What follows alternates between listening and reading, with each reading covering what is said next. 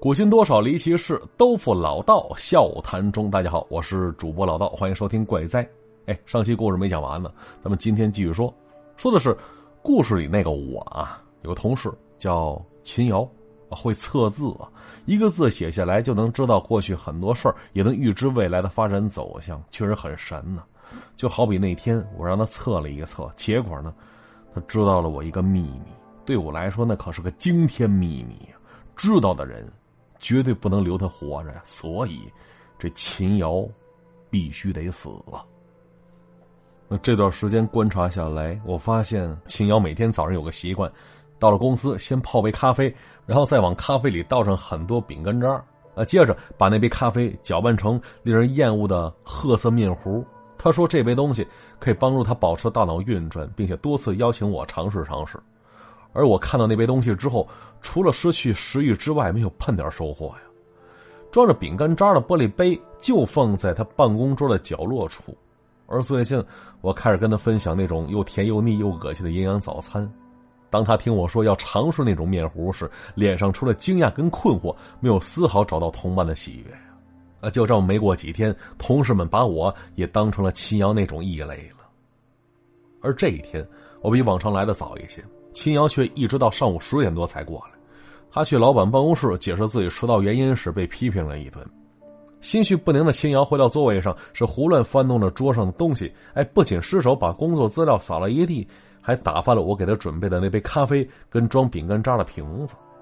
那饼干渣跟凝结的面糊块一起掺杂在碎玻璃当中，是溅了一地呀。而第二天，这秦瑶拿出两只装着饼干渣的玻璃瓶。瓶子是咖啡套装瓶，咖啡色那只留给了自己，把另外一个原本装咖啡伴侣的瓶子递给了我。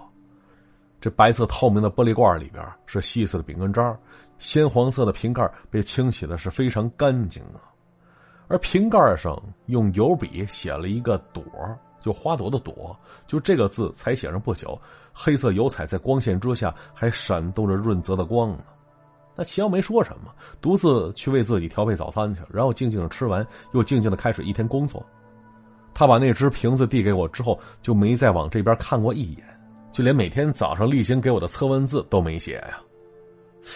我心说，难道那个朵就是他今天给我的测问题吗？忽然间，我发现自己看懂了，秦瑶目前给我出的测问题，基本停留在拆字组句的初级阶段。这花朵的朵。上面一个己，下边一个木，己是机器的机的一半，木是杀人的杀的下半边合在一起，那意思就是杀鸡半路啊。而下班之后，我坐在位子上没离开，秦瑶等其他同事离开之后走了过来，他问了一句：“看出来了？”我没回答他，只点点头，而他继续对我毫无笑意的微笑着说了一句。你应该感激我机智的化解了危险，让你逃过了劫难呢。一听这话，我脱口而出一句极不恰当的话：“这怎么是我的劫难呢？”嗨，那接着他挑挑眉毛，他说了：“哎，咱们来理智的分析一下。这里的人都知道你是唯一一个跟我保持交往的人，我俩每天在一起吃早点。”那假如昨天早上我因为吃了你调配的东西发生意外，而你却安然无恙的话，这其中说明了些什么？还需要我再往下说下去吗？我到这儿，我感觉到了垂死挣扎的绝望。我问他：“你怎么知道我做了什么？”他没直接回答我问题，而笑了笑：“你之所以害怕到想要我从此消失，是因为你担心我知道的更多。”担心我无法替你保守秘密，令你时刻处在危险当中。那既然在你眼里我无所不知，那你做那点小动作，我又怎么可能不知道呢？那说到这儿，他一脸遗憾的摇摇头。唉，从小到现在，不知道曾经有多少人想要我永远闭上嘴巴，即便我根本就没兴趣把他们那些事儿说给别人听。但你看看，我还活得好好的，跟那些人相比呀，你这点雕虫小技，根本不值一提。我反问他：“你你真的不会说？”说实话，我无法相信他，却又不得不相信他。而他呢，轻轻松松笑了笑：“嘿嘿如果你没有安全感，可以尽管对我下手，但我耐心也是有限度的。这么下去，最终会给你造成什么后果，你可要做好心理准备。说完，他走回位置，拿起背包，回头看了看我。这么跟你说吧，相比你过去那件事儿，我更喜欢研究你现在被我看穿之后的那种惊慌恐惧和濒临崩溃的手足无措呀。他说到最后，白皙清秀的脸上露出一个得意的灿烂微笑，然后自顾自就走出去了。从那天开始，我整夜失眠，早上起床时枕边留下一大片大片的落发，镜子里我脸色灰黑，眼窝深陷，消瘦的下巴钻出参差不齐的胡茬子，看上去是无比憔悴。而秦瑶呢，是一如既往的跟我做着测字游戏，但是他越来越多的在测字里边透露出我已经发生或即将要发生的事情。他通过测问那些字，让我自己猜出谜底，由此对我展现出我的过去跟未来。我对他产生了无边的恐惧，却无力摆脱呀。而秦瑶在同事面前跟我亲密交谈，他的笑容愈发的亲切温和。他在工作间隙递来一张又一张白纸黑字儿，从他那里学来的测字秘法，令我条件反射的想识破上边每个字所暗含的含义。我害怕他告诉我他又知道了些什么，却又带着巨大的渴望想知道那下一个就要给我的字所包含的信息。而同事们渐渐被我俩之间的这种游戏吸引住了，以往对秦瑶抱着看法的人，逐渐因为我津津有味的参与，而慢慢转变了态度。就连周姐对他的敌意也变得淡薄了一些了。他们呢，经常来旁观我的测字结果，对我日渐精准的猜测和秦瑶强大的预知能力产生了极大的好奇了。显然这秦瑶非常喜欢这游戏，也非常喜欢目前的局面，享受着同事们传递过来的好感，同时也享受着我时刻被他玩弄于股掌之中那种复杂的心情啊。那不久之后，公司组织员工分批次的去度假旅游去，去的地方是由我精心挑选的一片天然海域，叫狼牙湾。就那片海域还没被完全开发呢，去玩的人不多。那边地势有点险，但风景非常迷人。狼牙湾有两个最出名的游玩项目，一个是爬怪石嶙峋的岩石，再一个就是去海沟潜水去。而我从小喜欢游泳，从中学时开始热衷于潜水。狼牙湾有非常好的潜水条件，当地渔民为吸引游人，专门建了一个潜水俱乐部，而我们潜水装备就是从那边租借过来的。大多数同事对潜水活动都有些担忧，愿意去的也只有七八个人。这齐瑶犹豫着说：“他水性不太好，但对于挂着氧气瓶潜水还是很有兴趣的。”在船上，我看到平时对秦瑶很冷淡的周姐，好像突然想起什么事儿似的，她把秦瑶拉到一边，悄悄说着什么。而接着，秦瑶对他点了点头。那之后啊，我们在俱乐部的服务人员帮助之下，穿戴好设备。除了透过玻璃镜可以看到双眼之外，暴露在外边的那只有一双手了。身体其他部分全都被包裹在密封的潜水服当中。我们几个看起来就像七个黑乎乎的水鬼似的。那考虑到安全因素跟氧气消耗量，按照规定，我们下潜的时间只有十五分钟。但是啊，在这次活动当中，周姐却死了。人们发现她时，她被卡在两块大石头中间，氧气早已耗尽了，而那个地方已偏离我们潜水活动的范围，谁也不知道。他去那边去做什么去？那警察很快来到海边，他们对海底进行一次探查，又对周姐的尸体做了检查，初步判定是意外身亡，其他细节要等通知周姐家人之后做进一步的侦查才能做最后的确认。就这样，我们假期草草结束，下一批度假的员工也因此更换了旅游地点了。那回到公司之后，周姐的死因，成了我们讨论的中心话题了。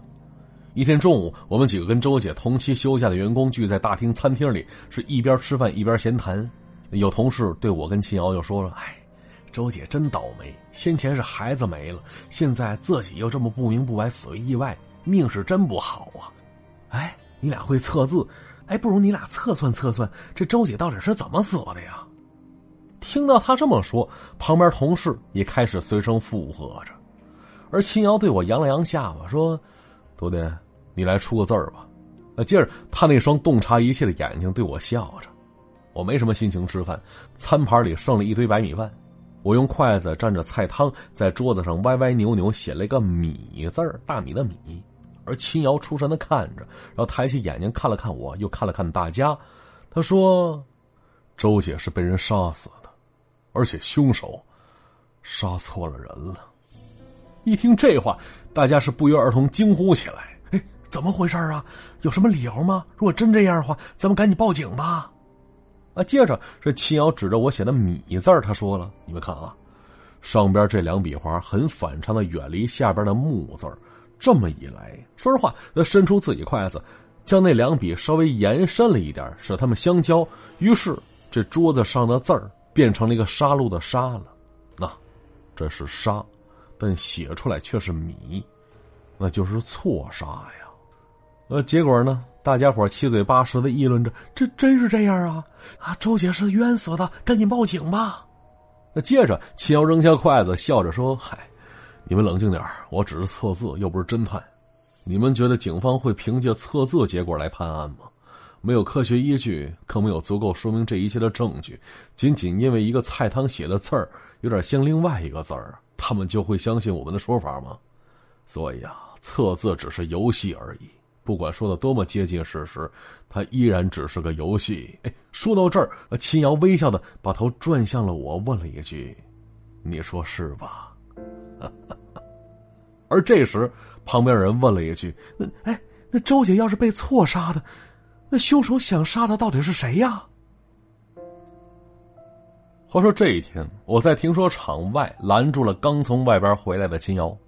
一周之前，秦瑶向公司老板提交了辞呈了。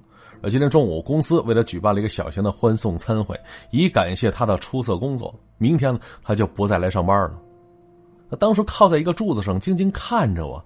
他说了句：“我知道你一定会来找我的。”我当时心中想不通的事是脱口而出：“为什么周姐会被误杀啊？”啊，秦瑶挑起一边嘴唇，邪恶的笑着：“哼，误杀？你误杀了他，对吗？直到现在，你依然不能相信我。我的存在让你感觉到了威胁，所以执意认为除掉我，你才会平安无事。”狼牙湾的事故是你刻意安排的，但是啊，因为一次疏忽，你杀错了人了。那事已至此，我无意再瞒他。没错，我就是想借机除掉你。哎，自从你介入之后，我的生活就像被放在了放大镜下边似的，被你看得一清二楚的，而我却不知道如何才能摆脱掉这一切。我受不了你对我的精神折磨。每当你用那双穿透一切的眼睛看着我的时候，我就有种快要发疯的狂躁。所以，不除掉你，我这生活永无宁日。听我说完，他的面容变得冷峻起来。但是你又失败了，不是吗？为了你的私心，你杀了另外一个无辜的人呢。没错，他说中了我心中不解的地方。我当时明明看到周姐在一片珊瑚旁边游荡着呢，我经过她身边的时候，她还对我摆手打招呼呢，怎么可能一瞬间变成另外一个人了？那结果这齐瑶说：“哎，你是根据什么断定那个对你摆手的人就是周姐呢？又根据什么断定后来那人不是周姐呢？周姐我还能认错吗？那手上戴着结婚戒指呢，而且她那手又细又长，很有特点。”即便在昏暗的海里，我也不会认错的。而这时，齐瑶一边听着，一边低头玩弄着自己手指，然后突然抬起手对我摆了一摆。你说，就是这样？没错啊，这齐瑶有一双白皙娇弱的手啊，在海里，当大家伙被潜水装备包裹住时，手成了唯一分辨的特征。我当然知道秦瑶的手长什么样，正因为这一点。我在海里才会特别注意周姐的位置，因为他们两人的手太像了。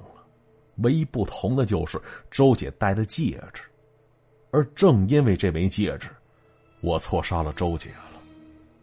这时，秦瑶缓缓的说：“周姐在船上突然想起，她应该把结婚戒指留在岸上，她就担心会在水中不小心把戒指弄丢了。而我的手指比她稍微粗一点，所以她把戒指给我了。”让我替他戴着，以免脱落掉。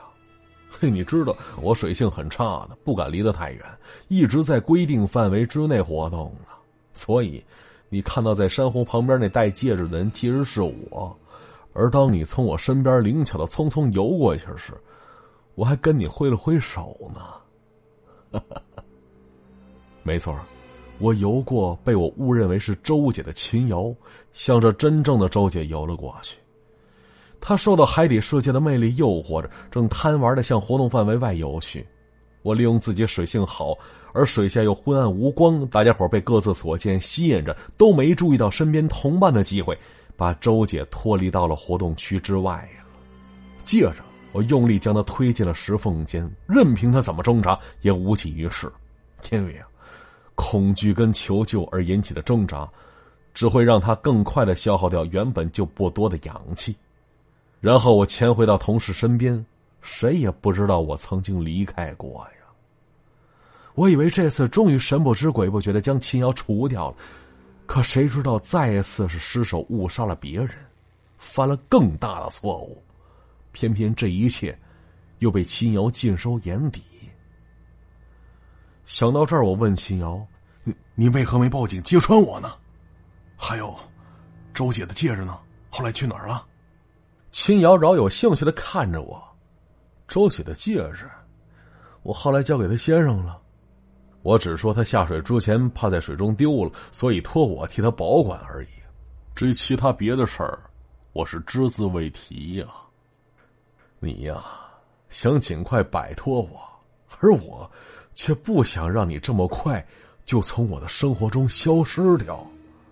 很多人对我的能力抱有恐惧感。但是像你这么执着想要除掉我的人并不多呀，而且我发现你在测字方面有很强的领悟能力，我真挺希望把你这个同伴留的久一些呀。但是呢，现在我已经对你开始觉得厌倦了，你的胆战心惊让我感觉索然无味，所以还是一拍两散的好啊，我也不必再被你那拙劣的谋杀手段纠缠。你也不必再因为每一天看到我而备受折磨了。说完这话，他对我摆了摆手，转身离开了。而当他快要走进电梯时，忽然又转过身来对我笑着说：“嘿，对了，我应该再次向你保证，你的两次杀人事件，我依然会保持沉默，不对任何人提起的。”没错。正是他最后这句话，使我压抑在心里的狂躁终于像火山似的爆发出来。我冲上去掐住他的脖子，在电梯门打开的同时，拖着他进入了电梯。他在我手中轻微的挣扎着，而脸上依然带着可恶的笑容。我把电梯停在了没有公司进驻的六层，将秦瑶拖了出去。他轻轻说着：“没用的。”而我挥拳打在他的太阳穴上，他就这么昏了过去。在双手的压力之下，秦瑶没有任何反抗的迹象，他白皙的脖子上留下了两三道紫红色的指痕。而正当我想进一步确认他是否已经死了的时候，我手机响了，经理助理催我马上回办公室，有我一个紧急的私人快递啊，不知道是不是跟那将要签署的合同有关系，让我立刻上楼去确认去。而我当时把秦瑶藏在一间办公室的角落中，是匆匆回到公司了。而我发现那快递是秦瑶发给我的，虽然快递单子上留下的是陌生人的人名跟地址，但从字迹上我认出来，没错，就是他发给我的。快递公司就在大厦对面的街上，这时我怀疑刚才他外出就是办这件事去了。那打开快递封套里只有一张纸，上面只写了一个字，就是送给谁给。拿着这张纸，我回到六楼，竟然意外的发现秦瑶不见了。惊慌失措当中，我测出了“给”字的含义了。左边的绞丝旁是“绝而未绝”，右边的“和”是个不完整的“命”字，生命的“命”合在一起就是残命未绝。他在之前就预测到我要对他做的事儿了吗？而且清楚的了解到，即使我在冲动之下对他下死手，他依然能够残命未绝吗？一时间，万念俱灰的感觉包围了我，我认为秦瑶的存在是命运对我曾经的错误所要进行的残酷惩罚，要让不敢承担责任的我终日生活在痛苦跟悔恨当中，终生得不到解脱。我握着那张纸走到窗前，想起那个因我一时贪念而被失手杀死的女孩，想起平时对我温和亲切的周姐，还有秦瑶那双看穿了我一切心思的眼睛，这个世界对我来说再没有留下的理由了。于是，我缓缓拉开窗子，纵身跳了下去。不能动，不能看，不能说，我的世界沉入无尽的黑暗当中。除了呼吸跟聆听，我失去了一切机能。不知过了多少时，我昏昏沉沉醒了过来，发现自己的身体失去了知觉，没有痛苦，没有欲望。我可以听到周围的声音，却不能做出任何表示。我只能这样感知着周围的一切，不知身在何处。而此时，我又想起了秦瑶最后给我的那个侧吻。给，原来残命不绝的人不是他，而是我呀！不知什么时候，门外传来护士轻轻的询问声：“你是病人家属吗？”哦，对方轻声回答：“我是他朋友。”这个声音温和平静，熟悉的令我毛骨悚然。而接着，护士轻声说着：“时间不能太久啊，已经过了探视时间了。”说完，护士的脚步声是渐行渐远，而那个熟悉的声音，只是说了声“好的”。接着，门被轻轻的推开了，又轻轻的被合拢了。我在心里无声的问着：“谁在哪儿？”但是周围。没人回答。好，故事就先讲到这里啊。接下来看一下往期的留言，叫 M M 渣男，他说了：“我是个超级爱听鬼故事的人，不恐怖睡不着觉那种，估计是吓晕过去了。就今年疫情期间买了喜马拉雅会员，我对主播声音太苛刻了。”听一段，放弃一个，就这样兜兜转转，十一月初才遇到老道的怪哉，哎，真的是一声清新呢！我天，从此没日没夜的听，弄得我爹妈都上瘾了。那后来专门买了个蓝牙耳机，出门把老道塞耳朵里，感觉悄咪咪的，就给我一个人讲故事，爽哉呀！